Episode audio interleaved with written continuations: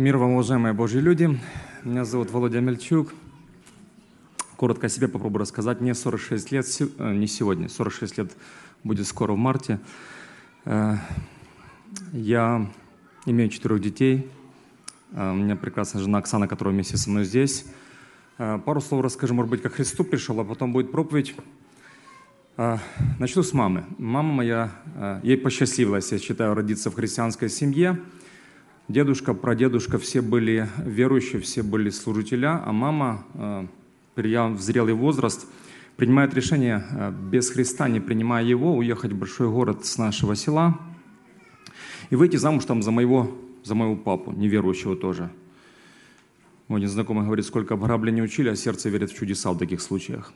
Вот она же замуж вышла за моего папу, за Бога в семье не думали никто – два раза в год это не христианство, приходить в церковь. Тем не менее, мама и папа, вот они живут, и двое у них детей. Моя сестра Лариса на 7 лет старше меня, и я. Господь постучал в нашу семью, допустив э, э, ну, беду. Э, сестричка моя сбрила себе под, родин, под рукой родинку. Это привело к раку лимфосистемы, спровоцировало, и рак начал просто уничтожать ее э, всю. И Ходили в то время все, кому не лень, к нам домой лечить, но болезнь доминирует, и сестра моя просто на глазах пропадает. Пошли метастазы, химиотерапия ничего не дала. Но в один из дней приходят к нам верующие люди, рассказали моей сестре о Христе. Мне они сразу, кстати, понравились, они были открыты, хорошие. Рассказали ей о Христе, предложили покаяться. Моя сестричка покаялась, приняла Христа.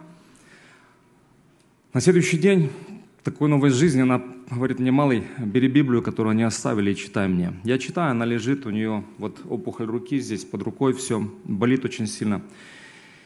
А, за несколько дней до смерти моя сестра, мы сидим с мамой возле кровати, она говорит, говорит мне и маме, «Мам, Володя, я ухожу на небо и вас там буду ждать». Коротко, конкретно все. Мне на то время было 18 лет, я, как-то, я не, не был настроен на духовные вещи вообще. Но мама услышала Божий стук, пошла в церковь, приходит однажды, говорит, я покалась, сынок. Я говорю, мамочка, я тебя поздравляю. Папа мой, после того, когда умерла сестра, до этого он пил очень сильно. И пил причем так, что никогда не было ни, никаких последствий, никогда никаких головных болей, никогда ничего. Вот все, он пил, здоровье было хорошее. Вот оно его и погубило. Он начал пить, когда закончили деньги на водку, начал пить стеклоочиститель для окон машин – и в один из дней, просто-напросто, через 29 дней после смерти сестры, умирает мой папа по дороге в больницу, сгорел от алкоголя. Но мама моя ходит в церковь, и она идет, потом говорит, я приняла крещение, сынок, я маму, опять же, поздравляю, но, я, но мама начинает, слушайте, мама начинает, друзья мои, не, не, не сама себе идти за Христом, собирается меня, значит, вести. Берет два способа благовестия. Первый, когда рот занят, я сижу на кухне, ем – я не перечу, понятное дело, ей. Она мне читает 31 главу притчи, читает мне Евангелию, говорит, как хорошо, если верующая жена. Я как бы соглашаюсь, да, мам, да. А потом еще параллельно, она, когда я где-то всю ночь прошатался, она утречком приходит в мою комнату, я где-то в 7 утра ложусь спать, допустим, компания наша, она гуляла по ночам почему-то. Вот она открывает ножиком осторожно вот, вот такой крючок, открывает, заходит в комнату и читает мне все время одно и тот же самый текст. «Веселись, наша в юности твоей, да вкушает свое, твое сердце радости в дни юности твоей, ходи по путям сердца твоего, поведения очей твоих, только знай, за все это Бог приведет тебя на суд». И вот это, вот это утренняя такая, знаете, как душ почти. Ну и я не собирался за Богом идти, но получилось так, что я, ну, спортом в то время занимаемся, у нас компания была где-то 15 пацанов, ребят, и один из них пил алкоголь, один из них колол наркотики. Я по глупости своей взял то и другое. Сначала был спорт, серьезно занимался боксом, а потом мой друг Юра Макаров говорит так, если водка мешает спорту, надо бросать спорт. Так и получилось, к сожалению. Потом второй друг Олег Бешта, э, он сейчас верующий, 24 э, года, он пришел к Христу тоже, вот он, а он употреблял наркотики, он, кстати, не хотел, чтобы мы употребляли наркотики, но получилось так, что пол, пол компании начало употреблять наркотики легкие, потом тяжелые, все глупо было, короче, ну, жизнь идет по швам, друзья, если коротко, без всяких этих моментов. Но я читаю параллельно Слово Божье. Взял принцип себе, я, я буду читать Слово. Я читаю его ежедневно, одну главу в любом состоянии. И Бог начинает работать. Я помню момент, когда Бог давал мне свободу, даже когда мы приходили на притоны, люди колятся, а я не колюсь. Потом хожу в церковь потихоньку, Господь стучит в мое сердце, и пять лет маме заняла на молитвы за меня. Через пять лет после того, когда мама покаялась, Бог дал мне покаяние. Я помню тот момент, когда я покаялся, я даже думаю, друзья, я помню как ощущение даже свободы от греха и эмоциональное переживание, чувство вины, вины, вины было снято. Господь дал сразу желание служить Ему. Я все время старался служить Богу. Я понимаю, что если любовь к Богу, то она будет выражена в служении. Вот так я понимал как-то сразу. И служил, аппаратуру носил, потом малую группу вел, потом клуб молодежный был, потом Бог мне дал благодать такую, участвовать три раза в организации новой церкви в городе Гуровна один раз, потом в город Киев меня отпустили на Троещину район. Церковь пошла в Ровно, церковь пошла в Киеве хорошо, Бог благословил нас хорошими командами. Сейчас снова на организации новой церкви я участвую в городе Киев, район, район Пещерск. Молитесь о нас, полтора годика этой церкви, она растет потихоньку и неплохо все идет. О семье скажу. 24 года я примирился с Богом и сразу понял, что притча 31 глава – это реальность, надо искать жену хорошую. Бог не давал жену, пока искал жену. Когда начал искать Бога по-настоящему, Бог дал жену. Я на это так смотрю. И она со мной, Оксана ее зовут, прекрасная жена у меня. И Бог нам дал четверо детей. Э, Таня, ей 19 лет, э, будет этим летом. Она классная девчонка, она сирота. Если коротко, трое из ее семьи просто умерли за один год. Потом есть Славик у нас, э, очень добрый парень, выше меня уже ростом, метр девяносто один вырос такой. Он очень добрый. Ему 18 лет, потом Давид 12 лет, и Любочка ей 8 лет. Ну вот если коротко так, друзья. Если будете вспоминать обо мне молитвы, буду очень благодарен. Называется «Церковь Храм Мира» в городе Киев. Тема, которую сегодня с вами хотел бы, друзья, пройти, тема называется «Спасающее поклонение». Мы как бы, ну, мы поклоняемся регулярно, друзья. Поклонение, может быть, лучшее слово, определяющее в русском языке. Слово поклонение – это восхищение. Поклонение нашей жизни, оно идет как дыхание, как сердцебитье. Я, я поклоняюсь в любом случае. Не бывает такого состояния, чтобы я не поклонялся. Библия нас учит, что человек – существо поклоняющееся. Человек всегда в восторге от кого-то, от чего-то. И есть поклонение двух только моделей, по сути. Поклонение или Богу, великому и славному, или себе любимому часто. Человек неизменно поклоняется, поклонение как дыхание. Поклонение направлено на наше самое большое сокровище в жизни. Это наша самая большая ценность. Может быть, лучшее слово – это реально сокровище. Мы помним библейского героя, который продает все имение свое, потому что внутренняя система ценностей дала ему понять, что Христос – самое главное сокровище – когда идет речь о поклонении, друзья, э, оно в сердце идет. Библия говорит, что сердце поклоняется. На минутку представьте себе, на минуточку, друзья, просто. Вот, вот тут, где кафедра идет, представьте, что это уровень земли. Вот уровень земли вот так. Там под низом, то, что мы не видим, там идет, представьте себе, корни, корневая система. Вот там есть корни внизу.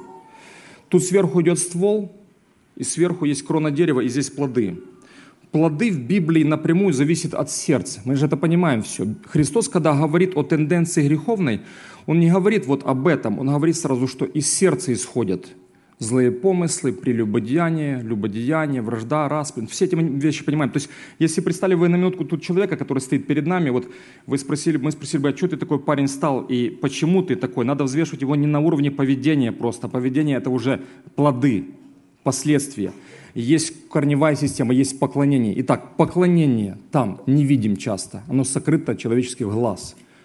Поклонение влияет на мотивацию, на желание или мышление, а мышление формирует поведение. Вот тут. Мы озадачены сегодня, на самом деле, друзья, менять людей на уровне поведения.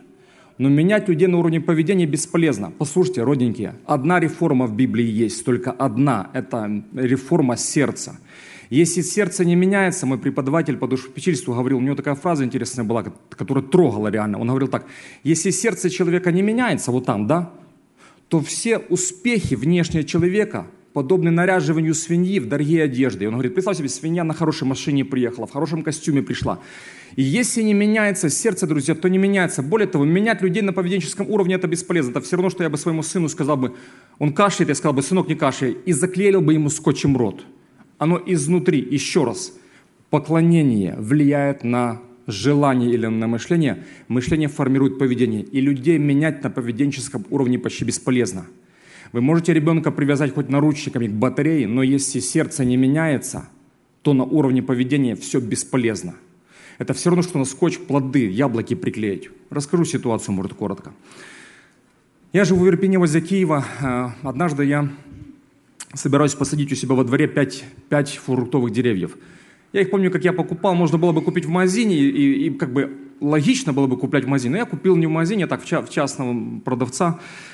И были куплены две черешни, яблоня, белый налив, зеленая слива, которая должна быть желтая, и был персик, друзья. Вот персик, это был мой самое любимое дерево, и я настроен был. Персик посадить лучше всего. Я посадил его, вот выходишь с крыльца, и сразу растет персик. Я посадил его.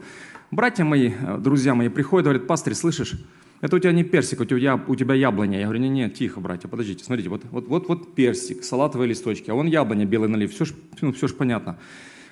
Третий год, где-то приблизительно роста этого дерева, персика моего, вдруг завязались на нем такие цветочки розового цвета, я хожу, радуюсь потихоньку, появляются плоды, идет завязка. И теория моего перс персика лопает на глазах, но яблони пош яблоко пошло, завязались, опали все, осталось реально одно яблоко, вот осталось, мы сорвали всей семьей, на шестерых его разделили, разрезали, поблагодарили Бога за первые плоды, съели. Оно было вкусное. Это ну, порода называется чемпион. Сочетание кислоты и сладости. И вот а на следующий год, на четвертый, ничего нету. А я же, я же заинтересован шоу показать своим соседям, чтобы все думали, что у меня все нормально с садом. И я еду в магазин Ашан, это как у вас Walmart приблизительно, покупаю ящик яблонь, э, яблок э, «Чемпион», приезжаю домой в 4 часа утра, беру лестницу, стремянку, выложу на, на, на яблоню свою, клею на скотч все яблоки полностью, приклеил весь ящик, и с утра соседи выходят и говорят, «Вау, Владимир, какие яблоки!» Но только Владимир знает, яблок нету. Народ Божий, послушайте, менять людей на поведенческом уровне, если не меняется сердце через отношения с Богом, это бесполезно. Более того, мы задачены еще менять мужья, жен, жены мужей. Можно вот вопрос, жены дорогие, вы поменяли своего мужа хоть в чем-то? Вот реально так.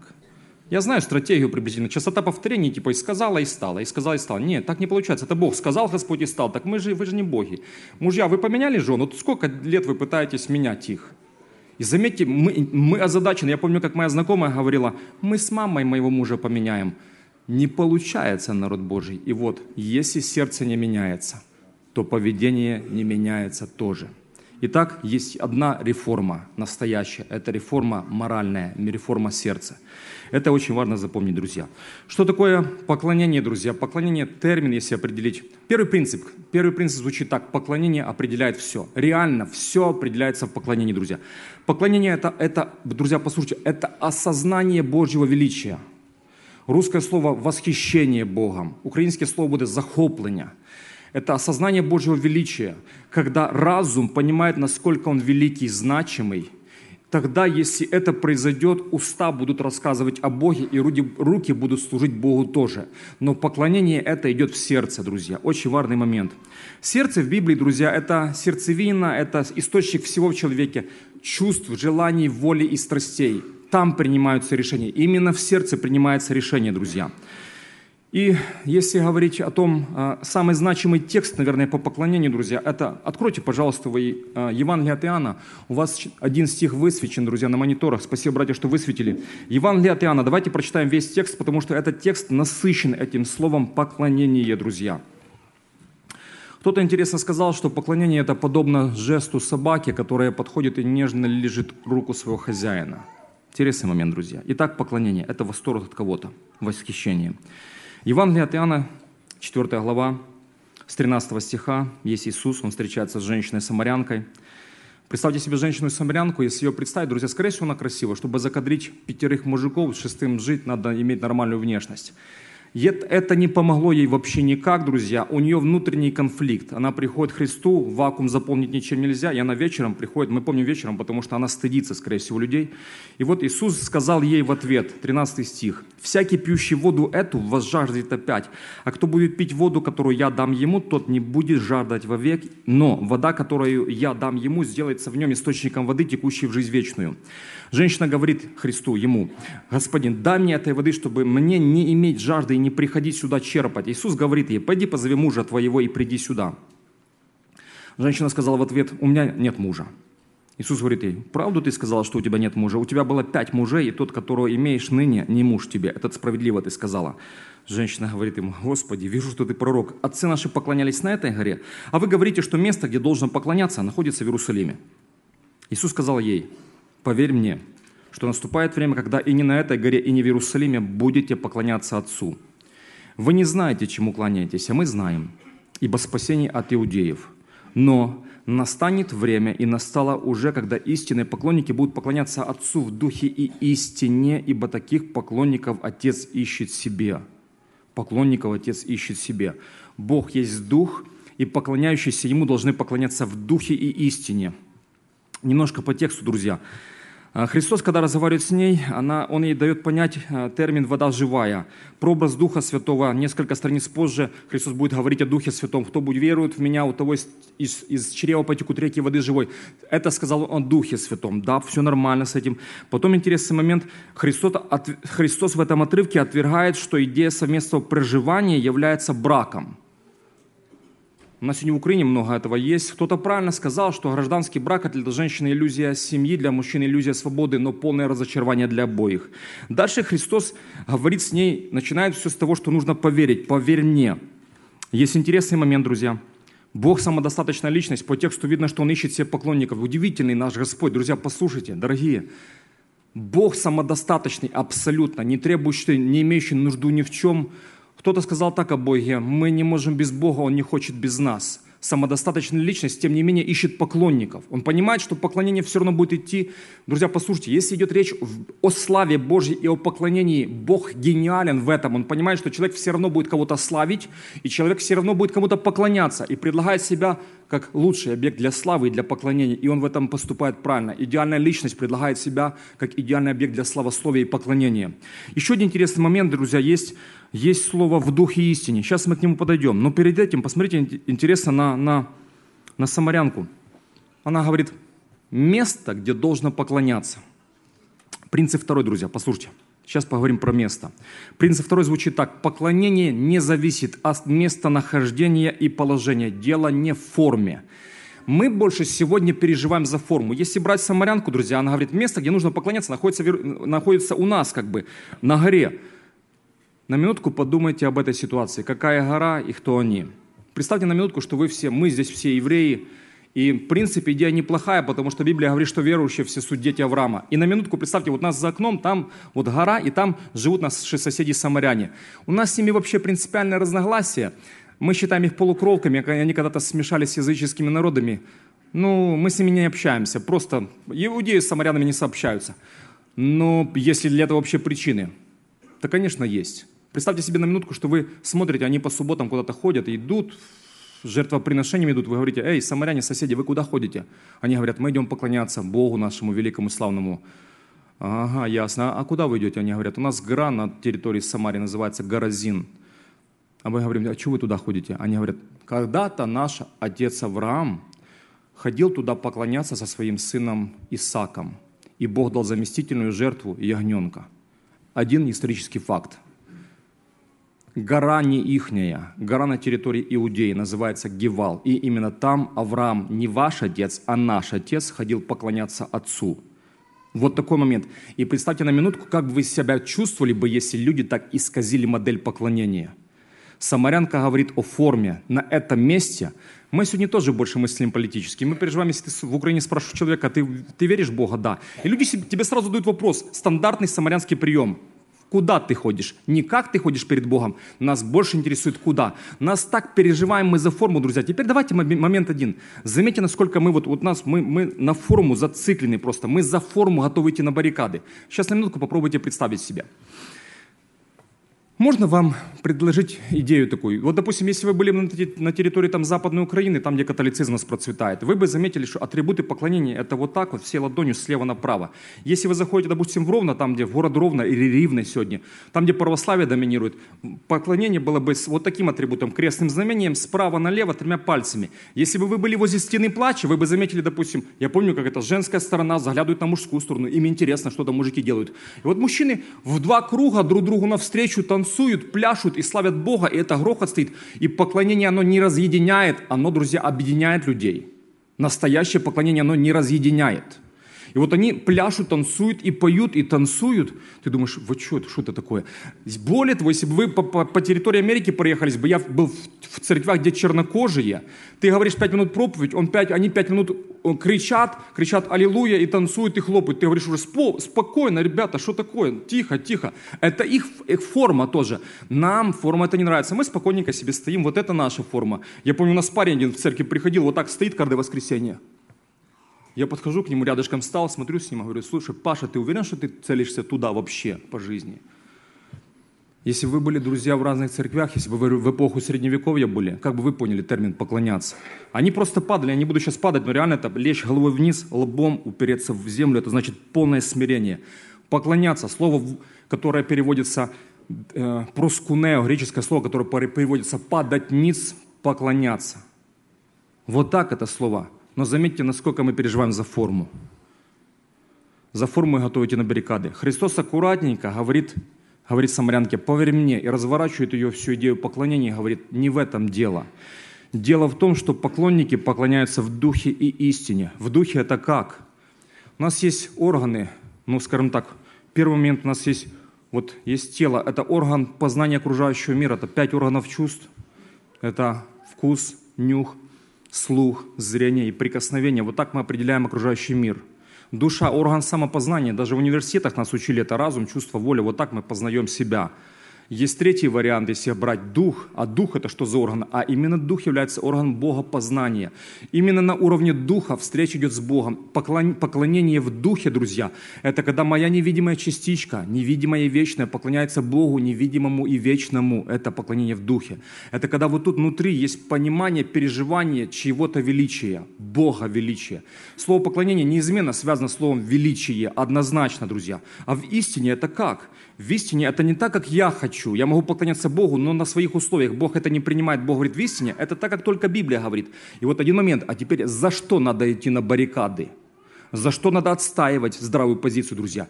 Библейские элементы поклонения, друзья, они однозначно есть. Первое – это, первое, это проповедь.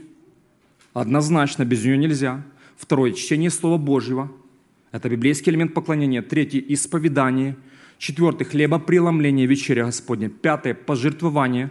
Шестое – славословие. Седьмое будет пожертвование, друзья. Пожертвование и, и все. Все. А, еще пост и молитва. Забыл. Это библейские элементы поклонения. Вот за них надо стоять. Их надо отстаивать. Принцип третий, очень важный. Библия говорит, что поклонение имеет основание или хронологию. Не бывает так, что человек пришел в воскресенье и вдруг начал поклоняться Богу со старта сразу. Когда идет речь о поклонении, друзья, просто подумайте на минутку, чтобы оно возникло, чтобы оно вдруг появилось. Как оно возникает? Неужели может человек прийти в воскресенье вот так раз, и вдруг он поклоняется Богу, друзья? Нет, динамика библейского поклонения такая. Всегда, если говорить вообще за поклонение, в любом варианте оно происходит на основании первый момент, это всегда информация. Послушайте, дорогие, Представьте себе лестницу, что поклонение, чтобы началось, начинается с того, что информация приходит в жизнь, в разум человека. Потом появляется впечатление, потом признание, восхищение и поклонение. Логично, шестым будет служение. Потому, если в мою жизнь не приходит информация о Боге, всю неделю я живу в своем контексте, вдруг в воскресенье я называю таких людей выныряльщики. Вынырнул в воскресенье тут, приветствую, приветствую всем. Я не стану на шпагат, это просто не получится. Подделать, конечно, это можно, но Библия очень осуждает делать публично то, что мы не делаем лично, друзья. Поэтому, когда идет речь о поклонении, оно имеет всегда хронологию, друзья. Поклонение – это образ жизни – почитанием напис... наполнены и благодарностью Богу, друзья. Нельзя сказать, какое поклонение вам нравится. Некоторые люди говорят, какое вам поклонение нравится? Быстрое, медленно, с движением, без движений, с барабаном, без барабана. Поклонение оно одно, в духе истине. Это не, это не кофе. Какой вам кофе нравится? Капучино, макачино, латте, флайт вайт, там, эспрессо. Это поклонение, оно только одно. Оно в духе и истине. Это восторг Богом, это признание Бога величием, великими, значимым в нашей жизни, друзья. Очень важный момент, чтобы мы понимали. Теперь момент, представьте себе. Друзья, сегодня интересно за молодежь. Молодежь часто думает, вот такое поклонение было крутое. Народ Божий, послушайте, если человека раскачали музыкой, это еще не поклонение. Как бы эмоционально он это не выражал. Поклонение начинается с умственного мозги, принятия того, каков Бог, По этой причине необходимо постоянно открывать священное писание, друзья, узнавать о Боге, о Его качестве, изучается Его характер. И тогда в ответ на рациональное признание фактов о Боге зарождается естественная эмоциональная реакция – поклонение. Не бывает от музыки поклонения, друзья. Поклонение начинается из Слова Божьего. Это очень важный момент, друзья. И важно не то, что я чувствую воскресенье, друзья, в воскресном дне – во время прославления воскресения, а то, что я делаю в течение недели. Поклонение – это не впечатляющая форма служения, это послушный Богу образ жизни. Поклонение – это образ жизни, друзья. Представьте ситуацию, на минуточку. Представьте себе, вот есть... Давайте представим на минутку, я думал, брата или сестру. Давайте сестричку представим на минутку. Дадим ей имя Акулина. Акулина нету в зале хоть? Окей. Представьте себе трех сестер. Акулина 1, Акулина 2, Акулина 3. Вот на минутку представьте, что возле нас живет эта сестричка, зовут ее Акулина, и мы ее поставим, так образно говоря, под, под номером один. Она живет возле нас. Нам интересно, как она проводит время. Она живет возле нас, окна против окон. Мы видим, Акулина с утра просыпается, приводит себя в порядок. Она там приводила себя в порядок, потом что-то она там одевалась, переодевалась, клеила что-то на себя, значит, отклеивала, переклеивала, что-то мазала там, значит, ну, потом все, она, она нырнула в социальные сети, потом на сериал какой-то свой посмотрела. Нас интересует отношение, ну как же, Акулина, ты же верующая. Она же декларирует везде, что она верующая. Тут она точно нам рассказывает, что она верующая. С Библией никаких пересечений вообще нету. В воскресенье мы смотрим на Акулину. Акулина поет. Именно поет. И мы говорим, вау, а у Акулины идеальный слух и голос. И мы говорим, вау, Акулина, вот это ты прославляешь Бога. Реально? Народ Божий, послушайте, у Акулина вообще, она перепутала два, два слова, у нее вообще два слова одного смыслового ряда. Церковь и цирк, разницы для нее нет. Реально. И более того, перед нами шоу проходит элементарно. Мы в восторге. Но если говорить за Бога, Господь говорит просто, говорит, вот приближаются ко мне люди устами, чтут меня языком и говорит дальше, сердце их далеко отстоит от меня и просто говорит, напрасно чтут меня тщетно, напрасно, бесполезно. Акулина номер два, девчонка, которая, мы сидим на нее, смотрим, говорим, хо-хо, Акулина, тебе медведь на ухо наступил, даже не рыпайся петь. Но один момент, послушайте, мы смотрим на, на нее, она напротив нас, окна напротив окон, мы видим, что она просыпается, эта девушка, сестричка. Она просыпается, она вникает в слово, в закон совершенный, закон свободы, она понимает значимость слова. И мы знаем, что она от Бога в восторге, друзья. И в воскресенье она приходит, может быть, петь она не умеет, она поклоняется Богу. Акулина номер три, девчонка, которая и петь умеет, и с недели мы замечаем, что у нас с Богом реально близ, близких отношениях. И слухом не в порядке, и с голосом, но мы знаем реально, что она живет, и Слово для нее – это эталон совершенства. И она там пребывает. Познание Христа определять будет всю жизнь человека, друзья. Поклонение Окулина номер один идет, только не Богу никак. Вопрос, по поклонению Богу у нее зачет? По поклонению Богу у Акулина номер два зачет – да, зачет. У Акулина номер три тоже зачет, друзья. И вот она ситуация, друзья. И я не знаю, вы не знаете, кто поклоняется из нас. Мы все одинаково ведем себя по внешности. Одинаково одеты приблизительно, друзья. И мы даже не знаем, кто из нас поклоняется, а кто нет по-настоящему, друзья. Принцип четвертый, друзья. Поклонение достоин только Бог. Напомню, что есть два, всего-навсего два объекта поклонения. Или Бог, или сам себе человек поклоняется – Люди некоторые говорят, ну, например, человек поклоняется пище. Нет, друзья, человек не поклоняется пище. Пища – это средство поклонения себе любимому. Мужчина не поклоняется крутой тачке, машине. Это, тачка – это просто способ поклонения своего, своему статусу, подчеркнуть. Это поклонение себе любимому. Еще третий, кто претендует на поклонение – это сатана. Помните, когда он искушал Христа, на что он претендует? Поклонился, чтобы Христос ему. В том месте Писания, где Христос дискуссирует с сатаной, Христос выражает доктрину поклонения одним предложением. Господу Богу поклоняйся и Ему одному служи. То есть Бог претендует на эксклюзивизм. Только Ему одному можно поклоняться. Единому Ему. Все.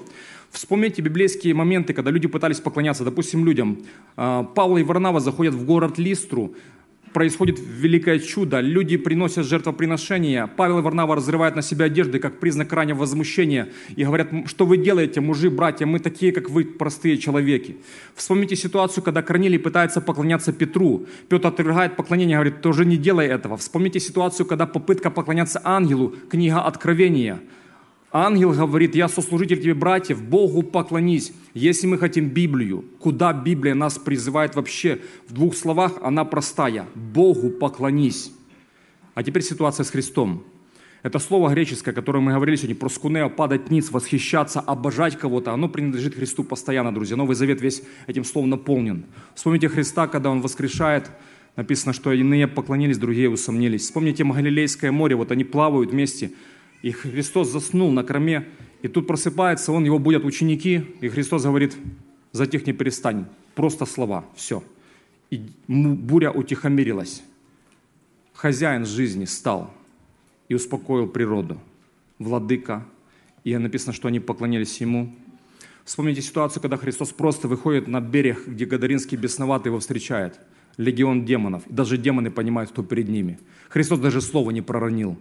И демоны выходят и понимают, кто перед ними. Написано, поклонился ему, Гадаринский бесноватый. Библия говорит о том, что поклоняться Христу, друзья. Можно поклоняться Богу и нельзя поклоняться творению.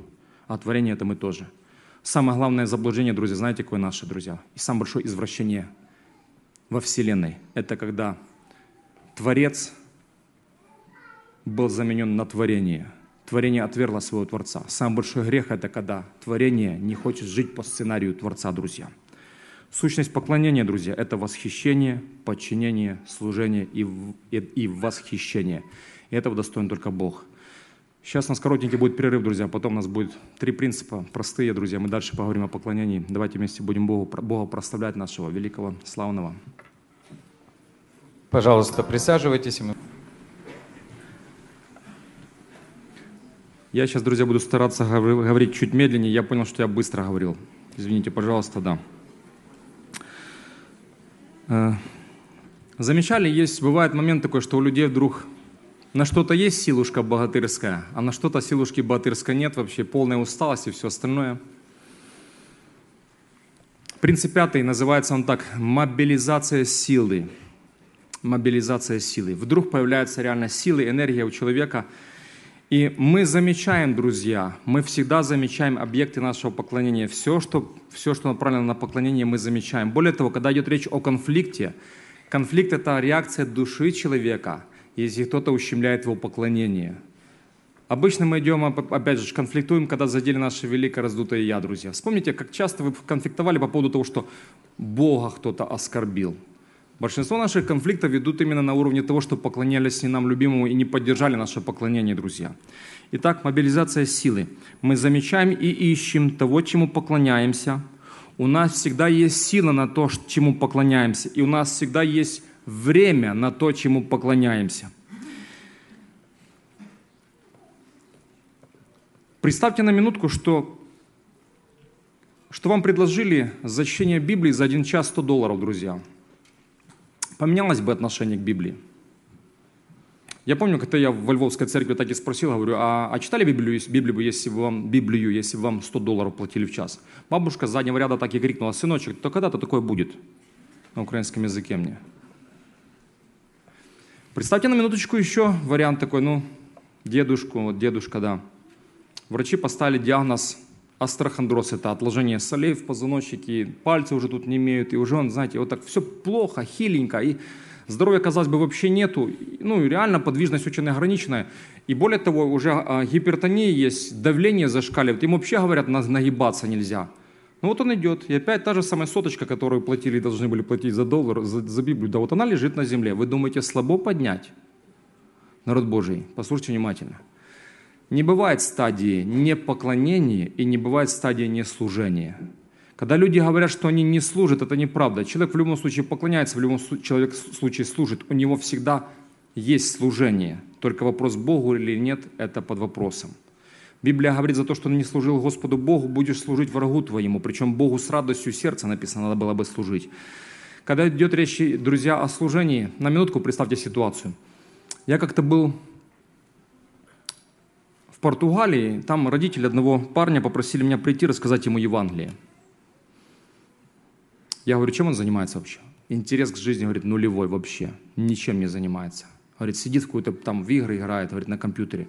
И целыми днями лежит просто на диванчике.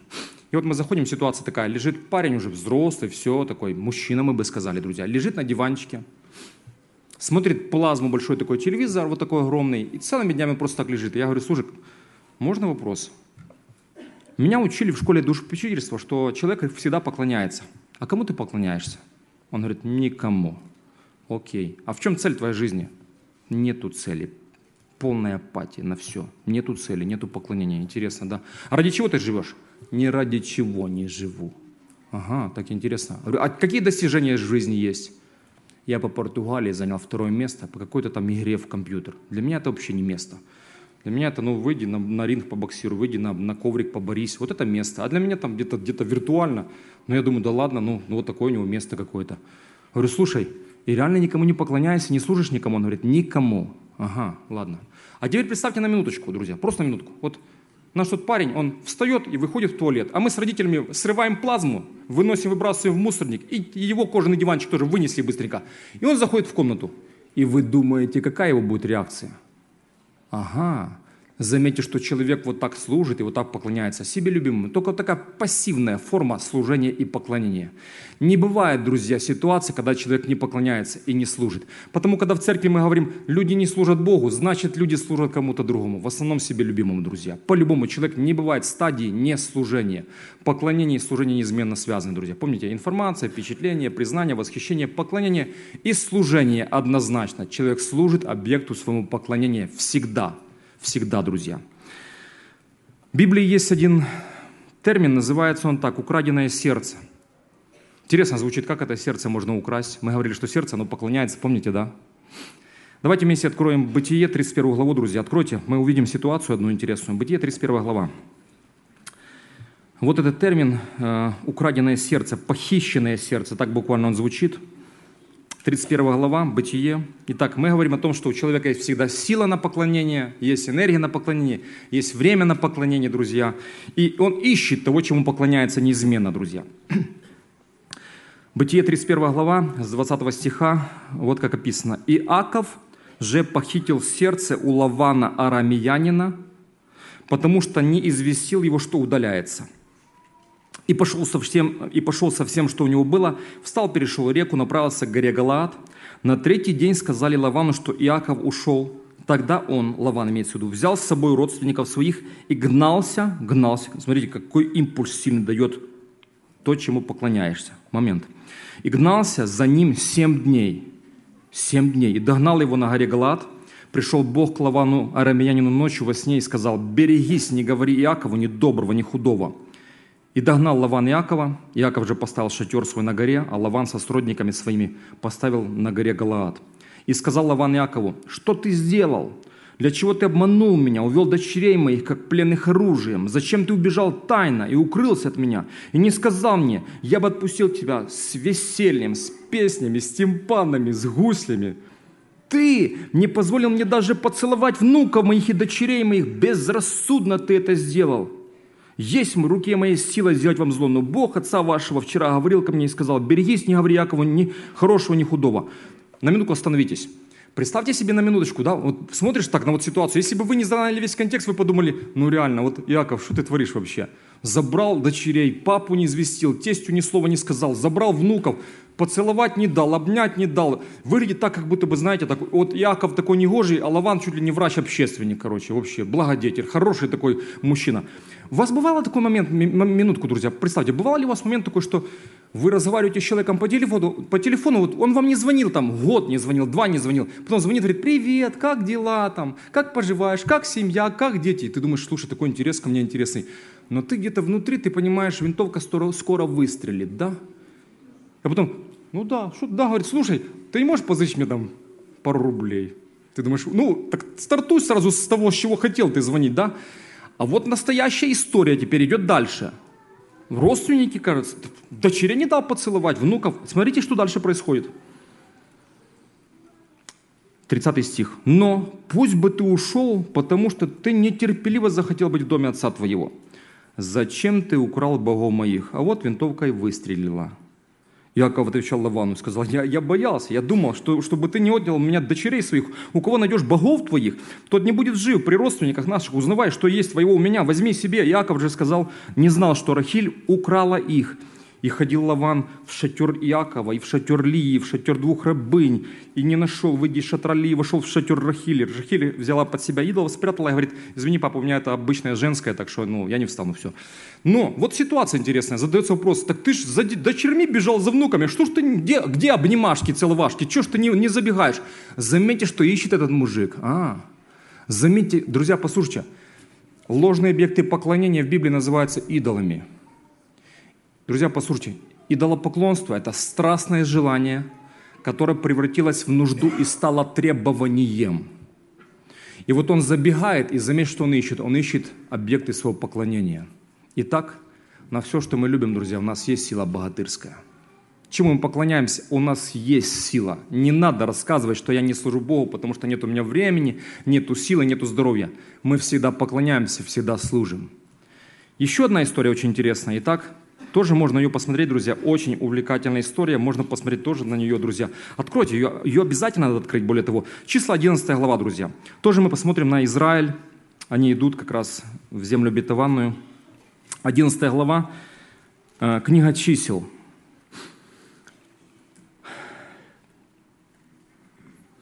11 глава начинается, «Народ стал роптать вслух Господа, а Господь услышал, воспламенился гнев его, и возгорелся опять гнев Господень, и начал истреблять край стана.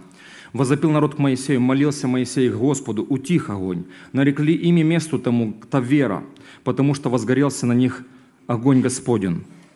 Четвертый стих. «Пришельцы, между ними стали обнаруживать прихоти, и с ними сыны Израилевы сидели и плакали». Представь себе картину, плачут. И говорили, кто накормит нас мясом? Мы помним рыбу, которую мы ели в Египте даром. Огурцы, дыни и лук, и репчатый лук, и чеснок. И ныне душа наша изнывает, ничего нет, только манна в глазах наших. Манна же была подобна кориандровому семени, видом как бдалах. Можно вопрос? 40 дней манна, а манна была классная. 40 дней манна, а дальше земля обетованная. Это тяжело? Согласитесь, что это не тяжело. Они не голодны. Второй момент. Заботится Бог обо всем полностью. Есть Бог, Бог, Бог присутствует с ними постоянно вообще. Но один момент, заметьте, друзья, Он им не интересен. Господь теряет свою значимость, они ему не поклоняются. У них есть другой немножко формат. Пришельцы начинают между ними ныть потихоньку. Весь Израиль, это не то, что, знаете, один-два человека сказали, а плохо, в Египет вернуться бы. Вся нация начинает ныть, написано, душа наша изнывает, сохнет, буквальный перевод, сохнет. Мы устали, мы никуда, короче, не пойдем. Все. И вот ситуация, друзья, и, и картинка, как интересно преподается. Друзья, знаете что? Послушайте внимательно. О нашей памяти. Наша память, она всегда управляемая, избирательная и творческая. Она всегда все прошлые события толкует через призму своего опыта и так, как ей нравится, как ей выгодно. У меня когда приходит муж и жена, бывает на консультирование, и рассказывает жена или муж, рассказывает свою картинку, какой плохой муж, там говорит, вот такой такой, как говорит, я помню эту ситуацию, Мужчина, помню, как говорит, слушай, слушай, слушай, Володя, жизнь с ней это просто сущий ад. 12 лет ада. Я говорю, да ты что? Слушай, я картинки смотрю разные, там фотографии ваши в Фейсбуке, везде, вы где-то ездите, вообще с детьми вместе. Такая счастливая пара, казалось бы. Нет, это ад вообще, это исчадие. Да, окей, хорошо. Представь себе вот картина прошлого, да, вот библиотека. В этой библиотеке есть много, вот много разных книг. Давай вымем книгу, когда вы, допустим, в Египет поехали вместе. Мне не интересна эта книга. Хорошо, а какую ты хочешь, чтобы мы почитали? Вот эту. Видишь, как, он меня оскорб... как она меня оскорбляла? Я говорю, так есть другие же книги. Нет, это моя любимая. Заметьте, народ Божий, память она избирательная, творческая и управляемая. А теперь Израиль, что он делает, друзья? Израильтяне говорят, в Египте было классно. А если у вас чуточку смелости было, друзья, мы подходим к ним и говорим, ребята, да, а вот они за огнем сидят все, ноют, плачут, душа устала, они говорят, а мы подходим и говорим, а можно момент один? И так берешь хитон, ему срываешь со спины, говоришь, вопрос, что у тебя на спине за шрамы? А израильтяне говорят, да ничего страшного там. Ты что, серьезно, ничего страшного? Так откуда шрамы? Само? А еще, мужики, слышите, а, а где ваши пацаны все? Вот где пацаны? Чего у вас девчонки только одни? А они говорят, ну там ситуация была пацанов наших ну, нету пацанов, да и все. А заметьте, как они за Египтом скучают. Более того, друзья, они задают вопрос, кто их будет кормить мясом. Скоро узнают, конечно, они, что кто будет кормить мясом. 31 стих. Они ноют, говорят, кто будет нас кормить мясом? Манна не нравится, Бог не нравится, Моисей не нравится, все не нравится. Устали. 31 стих написано, вот та же глава, 11 глава, друзья. Почитайте внимательно, друзья. «Поднялся ветер от Господа, принес от моря перепелов, набросал их около стана на путь дня в одну сторону, на путь дня в другую сторону, около стана на, две почти, на два почти локтя от земли, это на метр один. Встал народ, и весь тот день, и всю ночь, и весь следующий день собирали перепелов. И кто мало собрал, собрал себе 10 химеров и разложили их для себя вокруг стана. 10 химеров, это, химер это поклажа на осла, это раз положил, это химер – и бедняжка, 10 химеров набрал себя. Мясо это на один метр Бог набросал, на путь дня вне стана, на путь дня внутрь. Это 10 километров, ну 10-20 километров, если смотря как идти. Мясо просто завались. И вот они гребут это мясо, гребут. Только что они были уставшие. А заметьте, как интересно. Помните наш принцип? Мобилизация силы. Всегда на то, что я люблю, у меня есть сила. И знаете, как говорил Достоевский? Когда вы говорите, что не можете читать народ Божий, и у вас нет времени, Достоевский говорил просто, на все, что ты любишь, у тебя есть время. А теперь к израильтянам возвращаемся. Устали, да. Заметьте, это все тот же самый день написано. Встал народ, только что ныл. Встал народ весь тот день, 300 стих, и всю ночь, и весь следующий день собирали с перепелов. То есть, слушай, как это так появилась силушка богатырская? Встали вдруг и полторы суток работали – Ага, оказывается, на все, что мы любим, у нас есть и время, и силушка богатырская, друзья. Господь наказывает их жестко, конечно. Написано, что возгорелся, мясо еще было в зубах у них, не было съедено. Гнев Господень возгорелся на народ, и поразил Господь народ весьма великую язву, и нарекли то место имя Киброд Гатава, ибо там похоронили прихотливый народ. Буквальный перевод переводится «кладбище похоть». Похоть – это страстное желание наше. Мы всегда похотью нашей одолимы. Нас движет наша похоть, друзья, и очень мало поклонения Богу. У нас всегда есть, напомню, сила на то, чему мы поклоняемся, друзья. Можно вопрос на миллион долларов? Только, пожалуйста, вы на меня не обижайтесь, народ Божий. Я в зав... не в завтра, я послезавтра улечу и все, как бы закончим, да, это все. Но я прошу вас, пожалуйста, продиагностируйтесь, потому что сейчас мы можем прийти к выводу, типа, да что ты нам тут рассказываешь? Мы все поклоняемся Богу, Вова, давай, как бы, ну, все же поклоняемся Богу, а кому же мы поклоняемся? Зачем ты там рассказываешь, тут рассказал, развел, все такое? Можно, вот просто потрогаю, друзья, пожалуйста. Как увидеть объект моего поклонения – Посмотрите интерьер моего дома, и вы неизменно увидите, чему я поклоняюсь. Господь говорил, что Слово Божье должно быть везде вообще. И у нас на реп-центре мы занимаемся реабилитацией наркоалкозависимых. Один, помню, реабилитант сказал, говорит, Володь, давай, слушай, обвесим все Словом Божьим. Какой, какой дом, такие и лозунги. Реально. А есть в моей жизни вообще понятие, что, что я Бога славлю? Еще вопрос. Если бы зайти молодежь, ну и, и многие из нас, вы в социальных сетях, да, друзья, Facebook – Инстаграм, Контакт, Одноклассники. Если, если зайти на вашу страничку, там вообще есть хоть запах христианства? Там вообще есть признаки, хоть что есть поклонение Богу? Ты заходишь, бывает, к людям молодым на страничку, такое впечатление, как, знаете, как, как волк в этом, ну погоди, селфи первое делал. Вот такое же впечатление, что они только себя фотографируют, больше там никого нету. Это наша реальность, друзья. Можно еще поспрашивать вас, друзья. Я помню, как у своего друга спрашиваю, слушай, сколько у тебя джинсы стоят? Он говорит, 300 баксов. Я говорю, вау, я не знаю, кто президент, может быть, шьет. А, слушай, 300 баксов, я понял. А можно, это в Украине, не в, не в Америке. Я говорю, слушай, а когда миссионеры, помнишь, там собирали деньги, были вот на Сашу нашу Чигиреву, да? Сколько ты бросил тогда был? На миссионерство нету, на джинсы есть. На все, что любим мы, у нас есть деньги, друзья. Можно еще продиагностировать вас. Мы неизменно, когда идет речь о поклонении, мы мы всегда получаем информацию о объекте поклонения. Настоящая музыка наша. Давай поговорим про музыку. Настоящая музыка – это не та, которую мы, мужики, братья, слушаем и поем здесь. Настоящая музыка – это когда мы едем в машине, и я сам, и никого рядом нет. Вот моя настоящая музыка. И кто там? Там Господь реально, великий, славный, или там что-то другое. Настоящая музыка, сестры, это не ту, которую мы здесь поем в храме. Настоящая музыка – это когда вы поете на кухне, когда никого нету. Вот настоящая музыка. Мы неизменно смотрим фильмы про наше поклонение. Если бы нашу карту памяти посмотреть, чем заполнена наша карта памяти, о чем там, там есть вообще Господь, там есть Слово Божье, там есть проповедь, там есть славословие, друзья. Еще один момент, друзья, послушайте. Посмотрите внимательно, когда человек теряет сон и аппетит, в каком случае? Когда вдруг сон и аппетит пропадает, настроение портится. По поводу того, что потеряна материальная собственность – или по поводу того, что с Богом не было отношений. Вот утро пропустил отношения с Богом. Не ем, не, не сплю, так переживаю, да?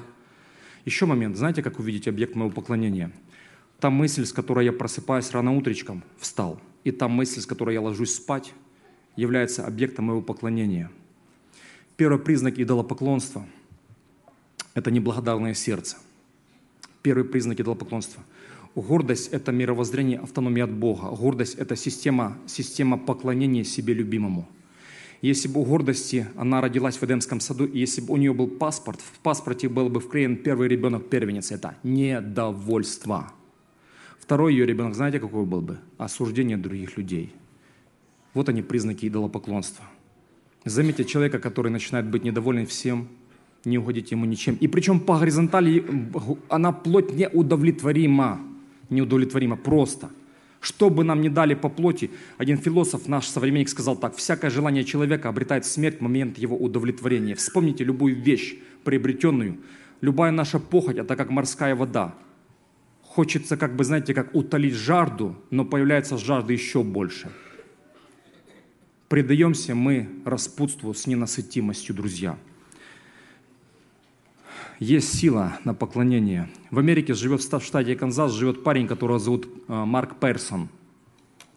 Однажды во время э, работы на сталелитейном заводе, друзья, ему оторвало обе руки, 85% ожогов было всего тела, друзья, он потерял полностью зрение и ослеп. Самая большая трагедия была, что отношения с Богом теперь не могли иметь характер почитания Бога через Слово Божье, знать, изучать, познавать Бога. Вообще, друзья, я считаю, что когда человек понимает, что смысл его жизни, как предопределил Творец, это познание Бога, все в жизни набирает свои места вообще.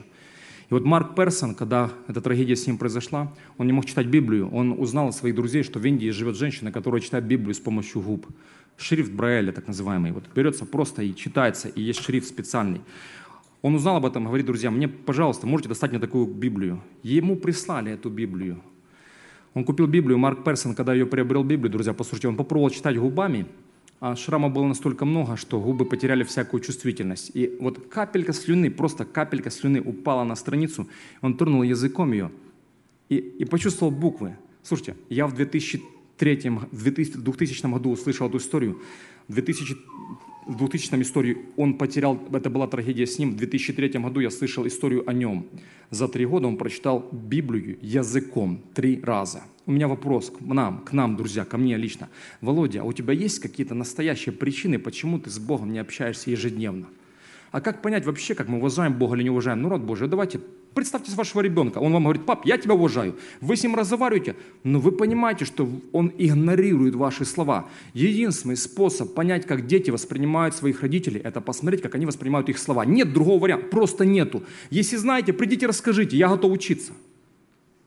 Если вы не читаете Слово Божие, народ Божий, послушайте. Если мы не восхищаемся Богом, не поклоняемся, информация не приходит, Христос говорит, Какие вы истинные ученики? Если прибудете в Слове Моем, то вы истинные ученики. Получается, истинный ученик – это кто вот так живет, слово «пребывать» вот так и переводится. Жить, быть, находиться поблизости, стойко держаться.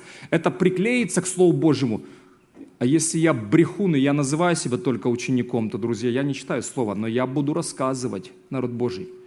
Вот оно, настоящее христианство. Это пребывать в Слове Божьем.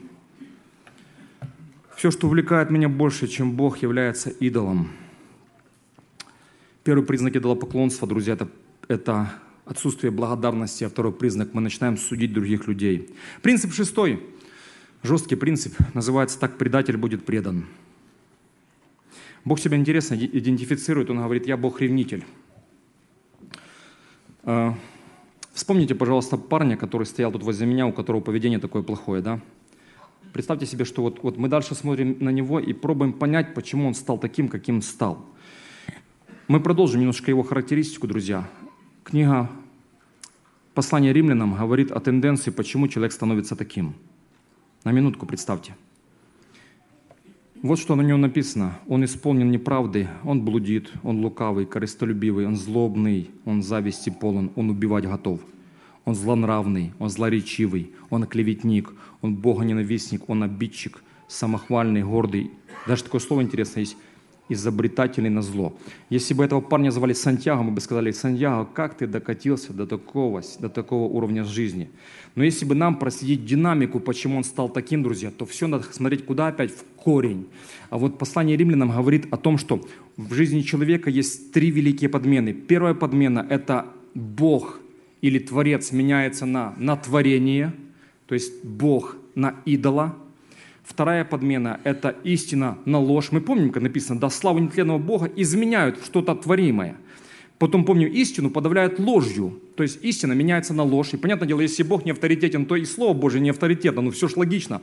И третья стадия написана – заменили Творца вместо творения, написано, написано вот что, друзья, заменили праведное поведение беззаконием, естественное употребление противоестественным, имеется в виду сексуальное меньшинство. Мы думаем, откуда они появились такие, друзья дорогие, а вот откуда. И Библия говорит, послушайте, интересное слово написано, Бог предал их. И вот человек, преданный Богом, ты думаешь, как Бог мог предать? А вот так Библия говорит, что он, Бог предает, оказывается предал их превратному уму. Превратный ум, интересное слово, превратный ум буквально переводится бракованный ум или не прошедший проверки. Страшная ситуация, когда вот сбой в мысленной программе, просто ты не знаешь, что человека дальше ждать. Ты не знаешь, что ждать в программе его жизни. И вот мы думаем, как ты таким стал, друзья? Только потому, что Творец отвергнут, творение стало дороже Творца.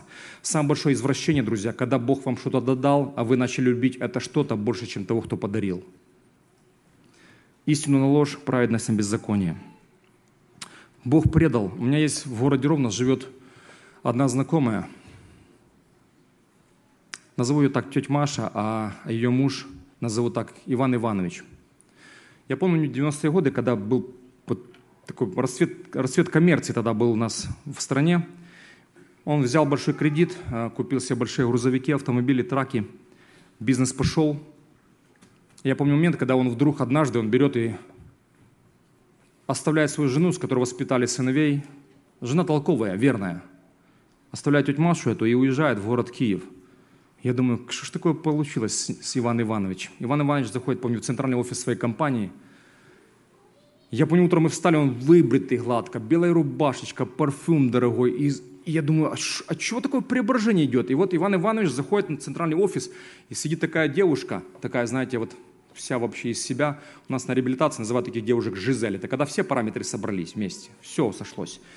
И Иван Иванович вокруг нее ходит, ходит так. Я вижу, такой импозантный стал, весь учтивый, хороший такой. И потом Иван Иванович раз уехал в Киев с города Ровно и поселился, и живет у нее, друзья. И я помню момент один, однажды, когда я встретил не так, не-не, потом через годик спустя эта женщина выгнала его, а я встречаю тетю Машу как-то в городе. Она говорит, как-то в центре города стою, идет Иван Иванович мне навстречу. Подходит, скажет, Марийка, привет. А я ему ответ говорю, мужчина, отойдите от меня, я вас не знаю. Вопрос не в прощении, вопрос в том, что Бог отвечает, Он говорит, я предаю человека, если он предал меня. Друзья дорогие, послушайте, у Бога есть терпение, долготерпение, но в момент поклонения Бог очень принципиальный. Бог часто является зеркальным отражением нашего к Нему отношения. Итак, принцип «предатель будет предан, друзья». Подмена объекта поклонения неизбежно приведет к подмене истины на ложь, а позже поведение будет неадекватным. Последний принцип, седьмой. Седьмой принцип, называется он так, перспектива искренних и истинных поклонников. А, меня мой друг Паша, он все время говорит, Володя, ты если заканчиваешь проповедь, пожалуйста, заканчивай каким-то позитивом. Вот да, ну ладно. Все, друзья, мы идем на последнюю заповедь, вторая, последний наш принцип – перспектива искренних и истинных поклонников. Откройте, пожалуйста, книгу «Исход», 10, 10 заповедей. Это последний наш принцип сегодня в проповеди. Исход, книга, 20, 20 э, глава, Исход, Четвертый стих – это вторая заповедь, заповедь поклонения – вот написано вот как. «Не делай себе кумира и никакого изображения того, что на небе вверху, что на земле внизу. Не поклоняйся в воде ниже земли, не поклоняйся им и не служи им. Ибо, ибо я, Господь Бог твой, Бог ревнитель, наказывающий детей за вину отцов до третьего, четвертого рода, ненавидящих меня и творящий милость до тысячи родов, любящих меня и соблюдающих заповеди мои». Бог интересно говорит о своей идентификации. Он говорит, я Бог-ревнитель. Ревность – это нормально. Ревность – это когда тебя вытесняют. Я не говорю о патологической ревности, когда человека забирают в психушку. Ревность – это когда между двумя любящими сторонами возникает кто-то третий. Это ревность. И Бог претендует на объект поклонения. И Бог здесь заповедь о поклонении говорит, не поклоняйся ничему. Кумир – это то, чем я восхищаюсь, то, чему я поклоняюсь. Бог говорит, не поклоняйся им, идолам, и не служи им. Он говорит, я Бог-ревнитель. Заметьте, что два слова идут пакетом. Не поклоняйся и не служи им. Значит, если я поклоняюсь, то я буду служить. И вот Бог говорит о перспективе не поклоняющихся Ему и поклоняющихся Ему. Он говорит, что 3-4 поколения может быть наказано. Жестко звучит народ Божий. С одной стороны, я могу как мужчина сидеть и думать, ого, получается, если я вдруг перестал Богу поклоняться, значит ли, что это повлияет на мое поколение? Оно даже будет влиять при жизни. Дети неизменно будут просто подражать мне. Все. Просто это маленькие копии. Вот с чем они сегодня видят тебя, если я с вот этим, с Словом Божьим, да, то видят меня Словом Божьим. Если я с пультом от телевизора целыми днями, клац, клац, клац, ты смотришь неизменно, с планшетом ты сидишь вот в руках, ребенок с тем же самым через некоторое время. Дети неизменно подражают нам. Это все просто, просто и логично. Но Бог здесь говорит, что будет 3-4 поколения страдать за мое неправильное поклонение. С одной стороны, я не хочу, чтобы, знаете, чтобы мы грузились и переживали, о, ого, будет наказание. Народ Божий, в Израиле была ситуация, когда Бог видит израильтян, которые, которые как-то так реагируют интересно. Они говорят, во всех бедах виноват Господь. И у них пословица появляется, отцы наши ели кислый виноград, а у детей была оскомина. Бог говорит, не-не, Нельзя так, что вы говорили. Он говорит, если сын обратится, то я не взыщу с него за грехи отца его. И Бог говорит, обратитесь. Покаяние. Что значит покаяние? Это развернуться, передумывать, переосмысливать. Это поменять мировоззрение. Более того, друзья, послушайте, покаяние по своей сути является сменой вектора поклонения. Покаяние по своей сути является сменом вектора любви. Раньше любил себя, покаялся, теперь люблю Бога. Более того, Бог говорит, за то, что сыны Израилевы допустили идолов своих в сердце свое, я не буду им отвечать. Люди приходят, просят, Боже, благослови. Господь говорит, я не буду благословлять. И с другой стороны, Бог говорит, до тысячи родов буду благословлять, любящих меня, чтущих заповеди мои. Я надеюсь, народ Божий, что мы тут мудрые – с одной стороны, можно понять, друзья, вот мы сидим тут все в зале, и, скорее всего, вы уже не пойдете во все тяжкие. Вот старшее поколение, мы уже приехали, мы уже пережили, нам Бог простил. Друзья, никто из вас, скорее всего, не будет уже там пить, вот до, до дна опускаться, колоться, там, материться, не будет глупости делать никаких. Знаете почему? Мы уже будем ходить в церковь, нас уже отсюда, скажу так, палками не выгонишь. Может, разве мы по другим церквям побродим здесь, может быть. Но мы, мы уже будем в церкви, друзья, мы будем стараться как-то, да. Во всяком случае, форму религиозную будем давать себе. С другой стороны, народ Божий, я думаю, что мы мудрые, что мы включимся, потому что наше отношение к Богу, поклоняющееся, повлияет на детей. И не поклонение Богу повлияет на детей, они отступниками будут. Я надеюсь, что мы мудрее, чем царь Езекия, которому, когда он знал о том, что Бог говорит ему, слушай, в дни твои будет хорошо, а дети твои наказаны будут. Он говорит, лишь бы вам в дни мои было хорошо. Я надеюсь, друзья, что мы мудрые, а мудрость – это умение подумать о будущем, о своих детях – и надеюсь, что мы покаемся, друзья, реально. Что мы примем решение, наконец-то, чтобы Бог был Богом реальным, с большой буквы, центром жизни, объектом поклонения, восхищения, прославления. И мы будем в центре жизни ставить его, он будет номер один приоритетом.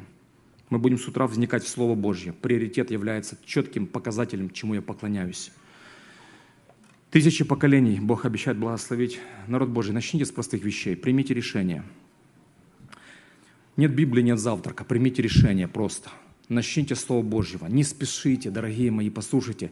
Не спешите. Библия не проходной бал на день. Библия – это отношения, когда мы строим отношения с Творцом нашим. Спокойно читайте, наслаждайтесь. Читайте ее, вникайте в глаголы, задавайте вопросы, что происходит. Ну и что сделать с этим всем, что я услышал. Вникайте в Слово.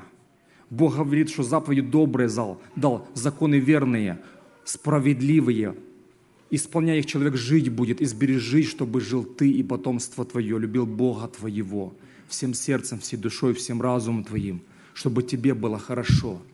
Примите решение, друзья, послушайте внимательно. Если вам нравится общение с личностью, вы же не спешите. Нельзя в воскресенье прийти наесться. Некоторые люди сегодня взяли, заменили, знаете, как постоянство, заменили динамикой какой-то. Представляете себе, я вам сказал, я не ем целую неделю, в воскресенье я наемся.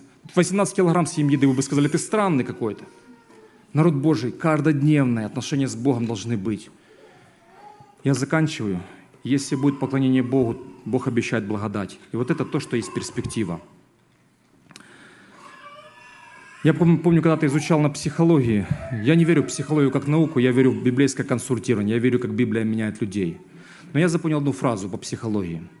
Принятие решений без учета последствий – это первая степень шизофрении. Принимайте, друзья, решения вы будете, мы будем поклоняться Богу или себе любимому. В то и другое есть, имеет последствия. Есть наука такая, называется она генеалогия. Есть отрасль науки генеалогия и генеалогии города Нью-Йорк. Они пытались понять и оценить влияние отца на детей, на последующее поколение. Итак, эти ученые пытались понять, как папа повлияет на будущее поколение своих детей, внуков, правнуков, всех остальных. И вот для этого изучили судьбы двух потомков мужчин, которые были современниками, жили в 18 веке. Первым был мужчиной Макс Джукс. Представьте себе, стоит вот здесь человек, зовут его в 18 веке, он жил, звали его Макс Джукс. Он был неверующий человек, без нравственных принципов. Его женой тоже была неверующая женщина. Итак, какое же влияние он оказал на свой род? Историки исследовали судьбы 560 потомков. Запомните эту цифру. 560 потомков произошли из его чресел. 310 из них умерли в нищете, 150 стали преступниками, 7 были убийцами. Сотни были известны как пьяницы. Больше половины всех женщин этой семьи были блудницами. На потомков Макса Джукса правительство Соединенных Штатов потратило более миллиона 250 тысяч долларов. Это был человек, мы называем сегодня так, денотационное мышление. Давайте, давайте, давайте. Работать не хотелось. Джонатан Эдвардс, другой человек, был современником Макса Джукса. Он был преданным христианином в жизни, которого Бог занимал первое место. Его женой стала молодая благочестивая женщина Сара Пьер Пойнт, женщина великой веры, говорили окружающие. Джонатан Эдвардс, известный пастор, выдающийся богослов, один из величайших мыслителей и проповедников Америки. Их потомки по мужской линии занимали разные положения в жизни Америки. Пожалуй, нет нету отрасли промышленности, где потомки Джонатана Эдвардса не играли бы руководящую роль. Итак, наследие человека, который чтил и прославлял Бога, оказалось весьма достойным. Представьте себе, вот здесь стоит он, Джонатан Эдвардс. В 18 веке жил один и второй. И вот теперь исследование, что, потом, что говорили историки о судьбах его потомков. 1394 потомка. Тут сколько было? 560. Тут 1394 братья. Заметьте, как колчан наполнен. Да. И вот из них 295 человек закончили колледж. Они учились, образование получали. Из них 30 стали президентами колледжей, 65 профессорами, 3 были избраны сенаторами Соединенных Штатов, 3 были губернаторами штатов. Некоторые стали послами США в разных странах, 30 были судьями, сотня стали юристами, один был деканом выдающейся юридической школы, 56 были практикующими врачами, один преподавал в медицинской школе, 75 стали офицерами, Сотня были известными миссионерами, проповедниками, авторами книг. 80 еще были важными чиновниками, трое из которых были мэрами крупных городов. Один был ревизором казначейства Соединенных Штатов и один был вице-президентом США. Одна деталь. Ни один из потомков Эдвардс не сидел в тюрьме. Различия между двумя представителями вот просто видны как белый день. Выбирайте сами, народ Божий. Поклоняешься Богу, вот оно.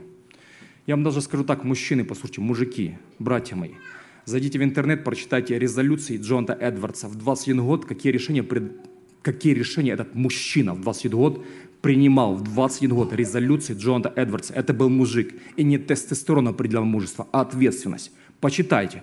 И второй вариант, вот эта бесхребетность такая, не поклоняющаяся Богу. Выберите народ Божий, примите решение. Надо покаяться, покайтесь сегодня. Бог ждет нас. Давайте помолимся вместе, друзья, пожалуйста.